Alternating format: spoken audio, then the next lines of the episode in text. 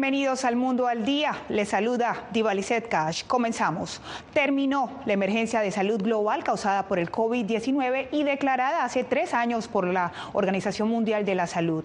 Desde la sala de redacción de La Voz de América, Jacopo Luxi nos explica el alcance de este anuncio. Jacopo, te escuchamos.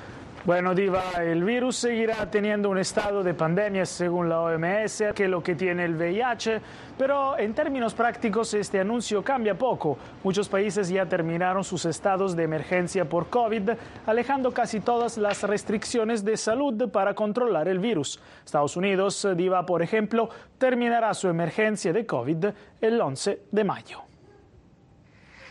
La Organización Mundial de la Salud anunció el viernes que ha puesto fin a la emergencia que declaró por el COVID-19 hace más de tres años, un hito en una pandemia que ha matado a casi 7 millones de personas en todo el mundo y trastornado la vida cotidiana a nivel global en maneras antes inimaginables. La decisión se debe al hecho de que desde hace más de un año la pandemia ha tenido una tendencia a la baja. Sin embargo, la OMS recordó que el peligro es aún real. Sin embargo, eso no significa que el COVID-19 haya terminado como una amenaza para la salud mundial.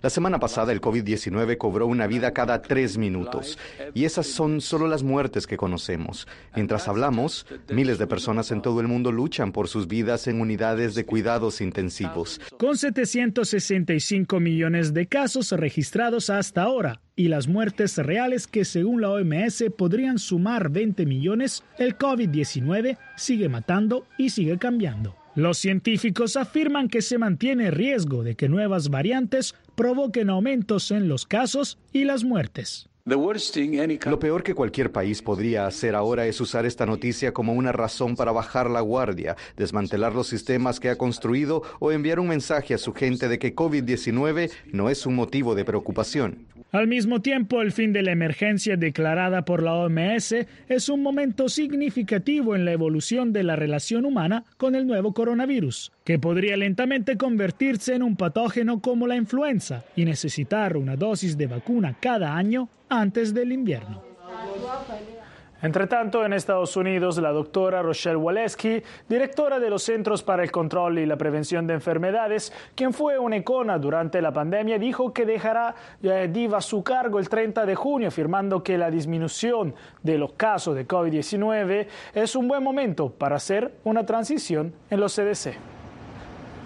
Gracias a Jacopo por el informe. Y es que la pandemia del coronavirus es la que más vidas ha cobrado en casi dos milenios y no es la primera ni será la última, según expertos. Laura Sepúlveda nos hace un recuento con testimonios de quienes vivieron esta experiencia muy de cerca. Como una enfermedad que se propaga continuamente en un país fue definido el término pandemia que comenzó a ser utilizado en 1666. Según los Institutos Nacionales de Salud de Estados Unidos, en los últimos 1.500 años se han registrado 13 pandemias, pero ninguna tan mortal como la causada por el SARS-CoV-2, con un saldo de casi 7 millones de vidas alrededor del planeta y un alto impacto para personas con el sistema inmunológico comprometido. Tuve una tía, estuvo en la clínica por tres meses quizás, eh, un coma inducido de un mes, oxígeno por cuatro, cinco, ella era diabética, hipertensa, realmente fue, pues nada, mejor dicho, un milagro. El COVID-19, declarado en 2020 como pandemia, tomó a la humanidad por sorpresa. Los médicos no previeron esta crisis ni el impacto psicológico que generaría. Tener que mantener a los pacientes aislados, la familia no podía estar. Entonces, la sensación de que muchos de los pacientes que nosotros veíamos iban a morir solos en una habitación de hospital rodeado de máquinas. Crisis sanitaria de la que muchos salimos avante, pero que expertos en salud prevén no será la última e incluso dicen que otras pandemias podrían estar muy cerca y por nuestra propia responsabilidad. Estamos penetrando los territorios de una serie de animales que portan estos virus en una forma natural. La diseminación sería muy rápida, puesto que no tenemos ningún tipo de defensas contra estas nuevas ya cepas que están o que pueden aparecer. Queda en claro que la humanidad superó el riesgo mortal del coronavirus gracias a una vacuna segura, efectiva y concebida en tiempo récord, medidas sanitarias para contener la propagación y además queda en clara la cooperación. Se aprendió que la gente importa, la gente eh, puede ayudar en muchas formas. Y porque nos importa, hoy la humanidad celebra el fin de la emergencia sanitaria y recuerda las numerosas vidas perdidas. Laura Sepúlveda, Voz de América.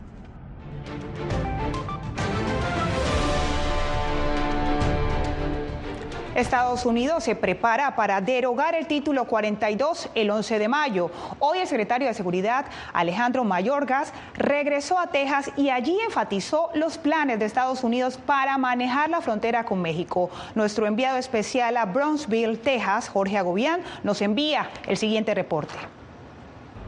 La frontera no está abierta, no ha estado abierta y no estará abierta. Con ese mensaje marcó su conferencia de prensa aquí en Brownsville, Texas, el secretario de Seguridad Nacional Alejandro Mayorkas, a tan solo días del levantamiento del título 42 y la entrada en vigor del título 8 del Código Federal de Estados Unidos, que entre otras cosas establece mayores restricciones y la deportación acelerada de migrantes que intenten cruzar la frontera de manera irregular. Dijo que serán momentos extremadamente que llevarán a que tengan retos extremadamente grandes pero indicó que trabajarán tanto la patrulla fronteriza, las ciudades y los gobiernos aliados, entre ellos el de México. Esto dijo.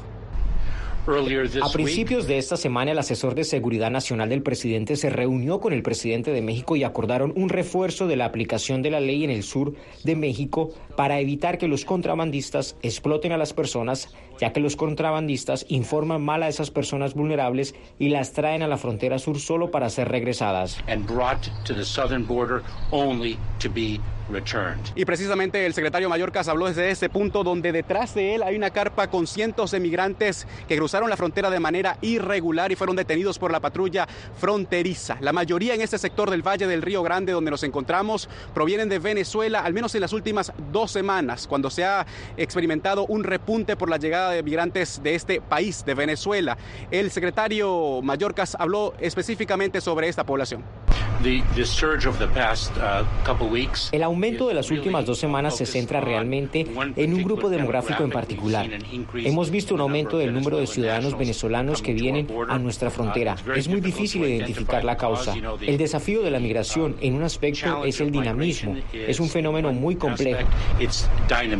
La Casa Blanca no escapa de las críticas de legisladores republicanos que consideran que con el levantamiento del título 42 aumentará lo que consideran es una crisis humanitaria sin precedentes en la frontera. Aquí en el Valle del Río Grande, los centros de procesamiento de migrantes están a su máxima capacidad según la patrulla fronteriza, de, en las cuales la mayoría de los migrantes son de Venezuela. De hecho, durante esta jornada también pudimos ver cómo fueron expulsados del país al menos 100 migrantes de este país, de Venezuela. Ese es el reporte desde aquí, desde Brownsville, Texas. Reporta Jorge Agobián de La Voz de América.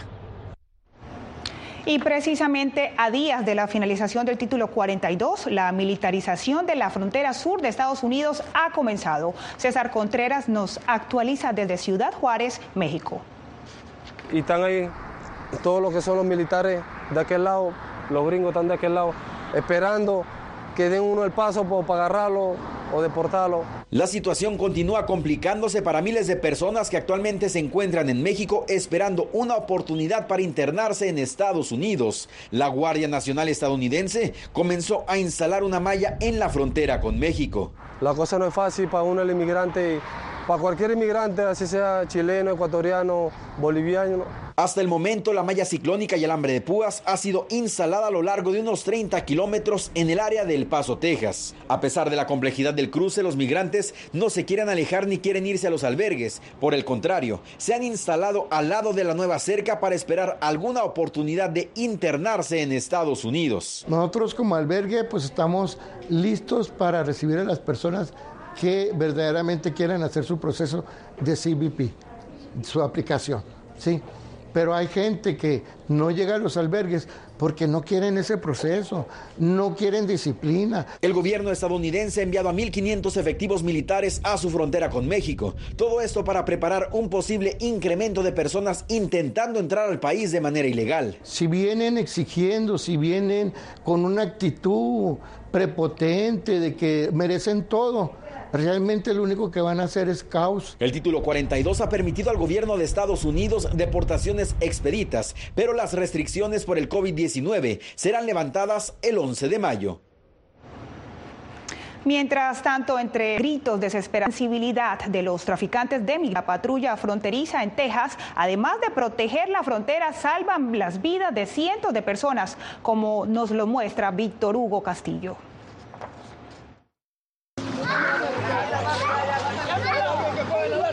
Son los gritos de desesperación de una niña migrante que cae a las aguas del Río Grande al resbalarse de una balsa inflable. Se volteó el, colchón y casi se ahoga la niña. Pues. De verdad que es una responsabilidad de lo que están pasando. Unos jóvenes responden inmediatamente para ayudar al padre y a su hija. la niña.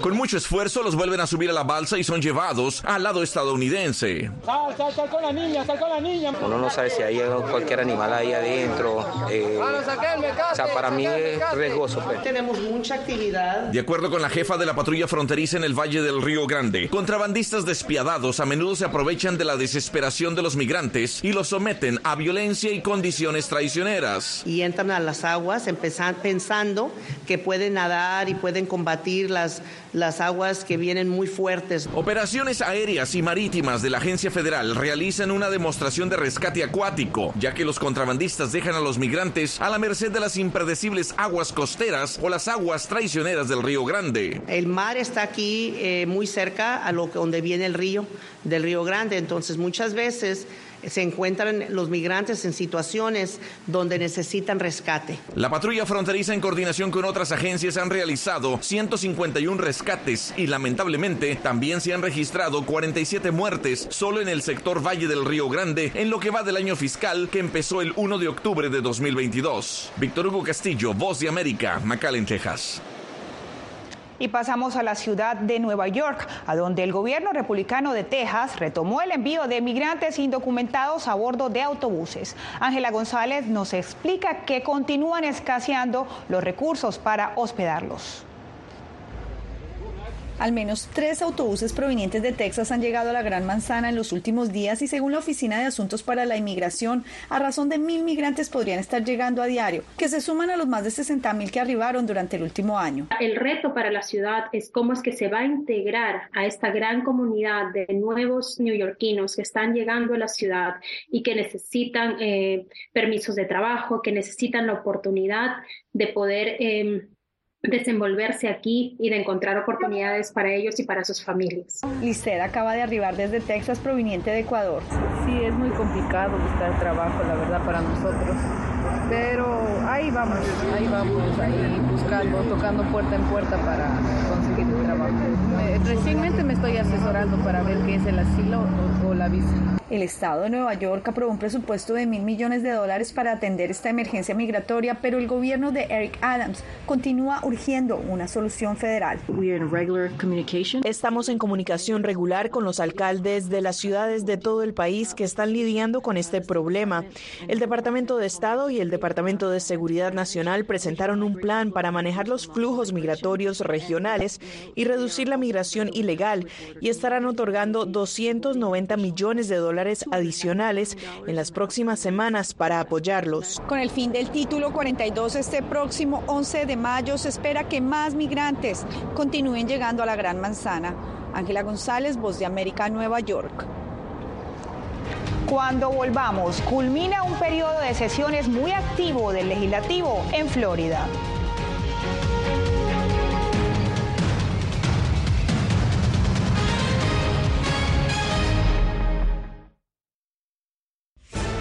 Un reto que mantiene en vilo la vida de millones de migrantes y que tiene en la encrucijada a las autoridades.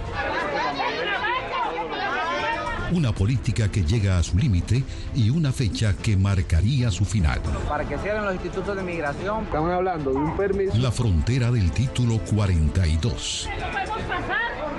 Cubrimiento especial de La Voz de América desde el próximo 8 de mayo algo he aprendido estos últimos años y es el darme cuenta de que nosotros podemos planear todo, pero que la vida tiene cosas para vos que no te imaginas. Me duele porque estoy aquí por ese país que hoy me quitaron. Yo siempre he dicho que la libertad está en la mente. Y el hecho de que tu cuerpo esté en un lugar no significa que no sos libre. Siempre me sentí libre, incluso estando presa me sentí más libre, porque pude darme cuenta que si estaba ahí es porque realmente he elegido qué hacer con mi vida. Tiempos de cambios, cuando el mundo parece incierto y lo que escuchamos no refleja lo que vemos, buscamos la verdad. Cuando nos cuentan solo una parte de la historia, perdemos la confianza. En momentos de crisis, nuestros sueños, esperanzas y deseos de un mejor mañana dependen de una prensa libre. En La Voz de América te traemos las historias que la gente se arriesga a ver. Conectamos el mundo y lo unimos con la verdad.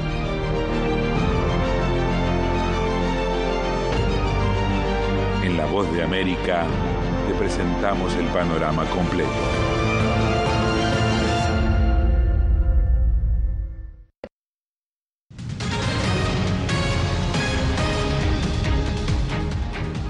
En Londres está todo listo para la coronación del rey Carlos III. Desde allí, Philip Crowder, reportero de AP, nos cuenta cómo miles de personas ya pudieron saludar al rey y quién representará a Estados Unidos en la ceremonia. Las carpas han sido instaladas aquí alrededor del Palacio de Buckingham desde hace unos días. Numerosos simpatizantes de la familia real británica quieren ser los primeros en la fila para ver al rey Carlos III mientras lo llevan hacia y desde su coronación en la abadía de Westminster a bordo de un carruaje tirado por caballos.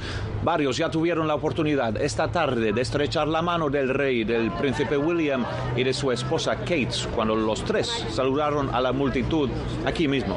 Carlos ha sido rey desde la muerte de su madre, la reina Elizabeth II, pero esta ocasión traerá toda la pompa y las tradiciones medievales para una ceremonia religiosa que no se ha visto en 70 años. Le seguirá la procesión militar más grande que este país haya visto en siete décadas. Un momento para que la familia real británica se reafirme, a pesar de que el apoyo público disminuye lentamente en medio de conflictos dentro de la familia. Estados Unidos estará representado por la primera dama Jill Biden.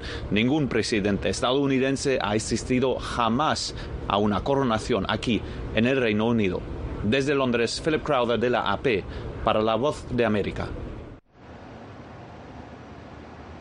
Volvemos a Estados Unidos porque en Florida culminan las sesiones legislativas donde se aprobaron leyes impulsadas por el gobernador Ron DeSantis. José Pernalete conversó con activistas que critican al republicano por adoptar una agenda con aspiraciones presidenciales. Este viernes culmina un polémico periodo de sesión legislativo en Florida. El Capitolio de Tallahassee estuvo por semanas bajo la lupa ante la aprobación de proyectos de ley que contaban con el apoyo del gobernador republicano Ron DeSantis, quien se prepara para lanzar una candidatura presidencial. Este viernes, el gobernador felicitó a los legisladores de su bancada. ¿Qué vas a hacer si obtienes el cargo? ¿Vas a liderar? ¿Vas a lidiar con los problemas o se van a dormir en los laureles? Creo que esta legislatura dijo, vamos a abordar todos estos problemas y vamos a entregar resultados para la gente de Florida. Así que gracias a todos por su gran esfuerzo. Organizaciones han cuestionado la ley 1718, que contempla sanciones severas relacionadas a los migrantes indocumentados, porque penaliza a personas, organizaciones, iglesias y hasta hospitales por no facilitar información sobre migrantes irregulares que sean asistidos. Que ahora están diciendo que en los hospitales que si alguien va a ir de emergencia y es indocumentado, ahora ellos tienen unos reportes que tienen que entregar cada tres meses de cuánta, cuántas personas han estado siendo vistas que son indocumentadas. Otra ley aprobada fue la controversial No Digas Gay, que regula los contenidos educativos y restringe la diversidad sexual en las escuelas, así como el uso de baños públicos y la utilización de pronombres de la comunidad LGTBQ. Otra norma fue la anulación de la autonomía de la empresa Disney en Orlando. José Pernalete, Voz de América, Miami. Y una buena noticia para la economía estadounidense. 253 mil nuevos puestos de trabajo fueron añadidos al mercado laboral en abril. Esto según datos de la Oficina de Estadísticas Laborales. Un aumento sorprendente en un momento en que muchos indicadores apuntaban a una desaceleración del mercado. La tasa de desempleo bajó del 3.5 al 3.4%. Los nuevos empleos surgieron principalmente en empresas de salud y restaurantes.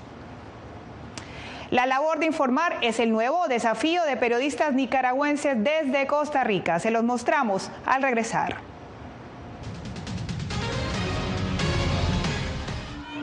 Nunca pensé pasar dos años y siete meses en la prisión por nada más pensar diferente a las autoridades de Nicaragua. Una vez que bajamos del avión, acá en Estados Unidos, en Washington, nos damos cuenta que estamos libres porque no sabíamos si también veníamos a una cárcel, no sabíamos nada. El cuerpo como que siente el aire puro, la diferencia a estar en una prisión, ¿verdad?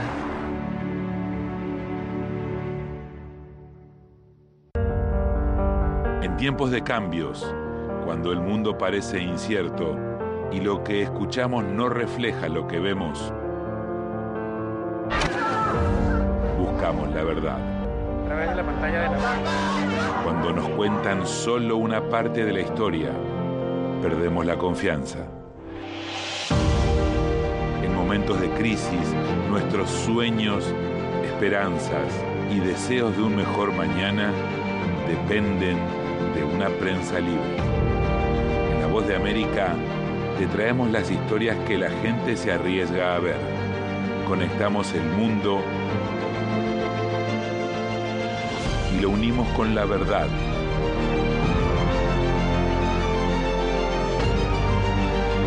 Voz de América te presentamos el panorama completo.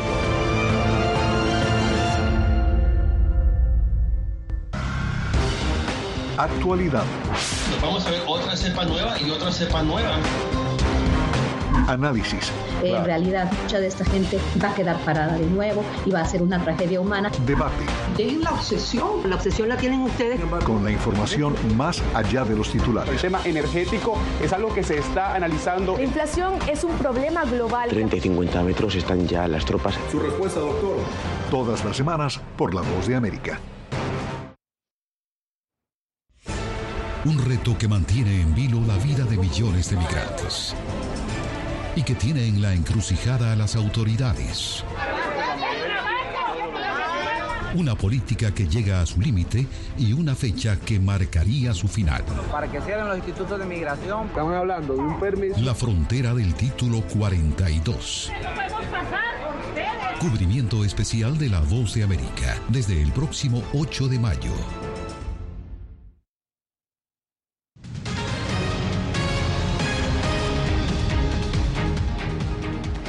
Informar se ha convertido en todo un desafío para varios periodistas nicaragüenses exiliados en Costa Rica. Desde la capital, Donaldo Hernández nos cuenta los esfuerzos de estos comunicadores.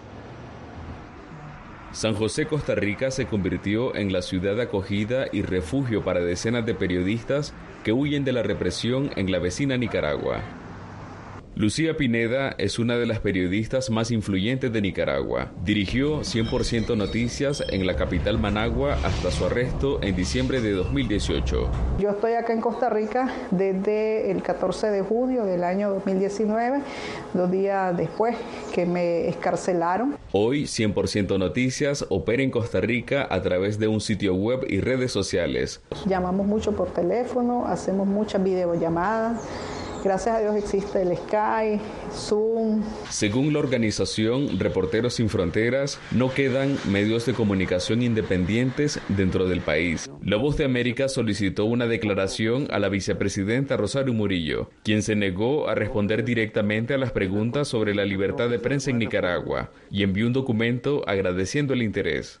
Las redes sociales han sido una parte fundamental para que el pueblo nicaragüense pueda informarse. Rosales trabajó como periodista dentro de Nicaragua por más de 15 años. En Nicaragua los medios de comunicación que están, que están sobreviviendo, que están amenazados, lamentablemente están guardando silencio. La organización Voces del Sur indica que 185 periodistas han sido obligados a salir de Nicaragua desde 2018. Donaldo Hernández, Voz de América. Conozca a la mexicana galardonada como la mejor chef del mundo, quien comparte sus secretos con Voz de América.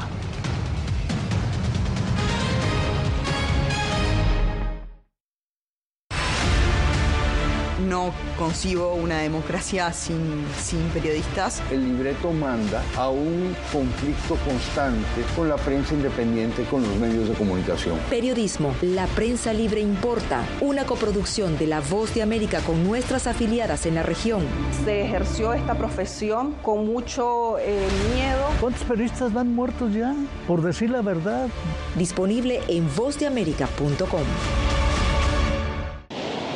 Algo he aprendido estos últimos años y es el darme cuenta de que nosotros podemos planear todo, pero que la vida tiene cosas para vos que no te imaginas. Me duele porque estoy aquí por ese país que hoy me quitaron. Yo siempre he dicho que la libertad está en la mente y el hecho de que tu cuerpo esté en un lugar no significa que no sos libre. Siempre me sentí libre, incluso estando presa me sentí más libre porque pude darme cuenta que si estaba ahí es porque realmente he elegido qué hacer con mi vida.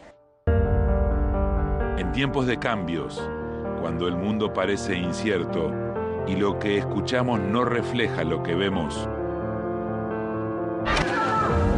buscamos la verdad. A través de la pantalla de la Cuando nos cuentan solo una parte de la historia, perdemos la confianza.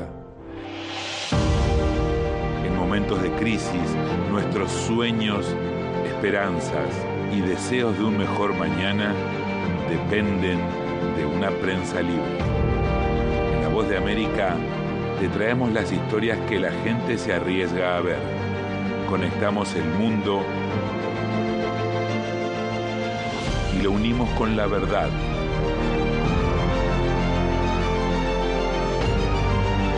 En La Voz de América te presentamos el panorama completo.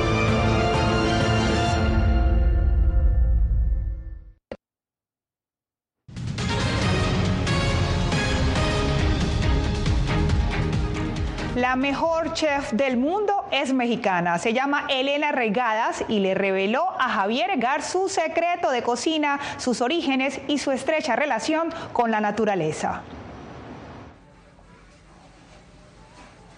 Elena Regadas es considerada hoy la mejor chef del mundo, según la influyente publicación The World's 59 Best Restaurants. Tiene 46 años y dedicó los últimos 13 a hacerse un palacete porfiriano en la Ciudad de México, uno de los sitios preferidos de lugareños y foráneos. Tenía claro que quería que fuera un restaurante que se sintiera muy casero y que, más que casero, que se sintiera en un ambiente muy, muy acogedor, muy de casa. Estudió letras inglesas, pero su relación con la cocina pudo más. Aunque las letras las disfruté, donde me sentía más mí misma, más feliz era cocinando y vi que podía o quería intentar hacer de la cocina mi forma de vida. El Rosetta, que hoy figura entre los mejores restaurantes de Latinoamérica, está muy ligado a la naturaleza mexicana. Por ejemplo, los tacos de col con pipián, que es, eh, es de estos platos enteramente vegetales que, que hoy en día es uno de los favoritos. Las mesas que se sirven en el Rosetta priorizan los sabores y colores de la tierra por encima de las carnes. Hay gente que se sorprende mucho con esos platos vegetales, ¿no? Donde la proteína animal no es el protagonista, sino a veces no está y a veces está de una manera paralela. Ciertamente, su defensa de los platillos tradicionales y la biodiversidad indígena marcaron un camino que ya no tiene vuelta atrás y en el que nunca escondió sus fuertes influencias de sus años en Italia. Javier Egar, Voz de América, Ciudad de México. Inglaterra palpita la coronación del rey Carlos III. Desde ya los alrededores del Palacio de Buckingham albergan miles de turistas que acampan para ocupar un buen puesto y por supuesto las ventas con artilugios alusivos al, al monarca se encuentran por doquier. Y con lo más reciente en Londres, me despido. Los acompañó Divaliset Cash.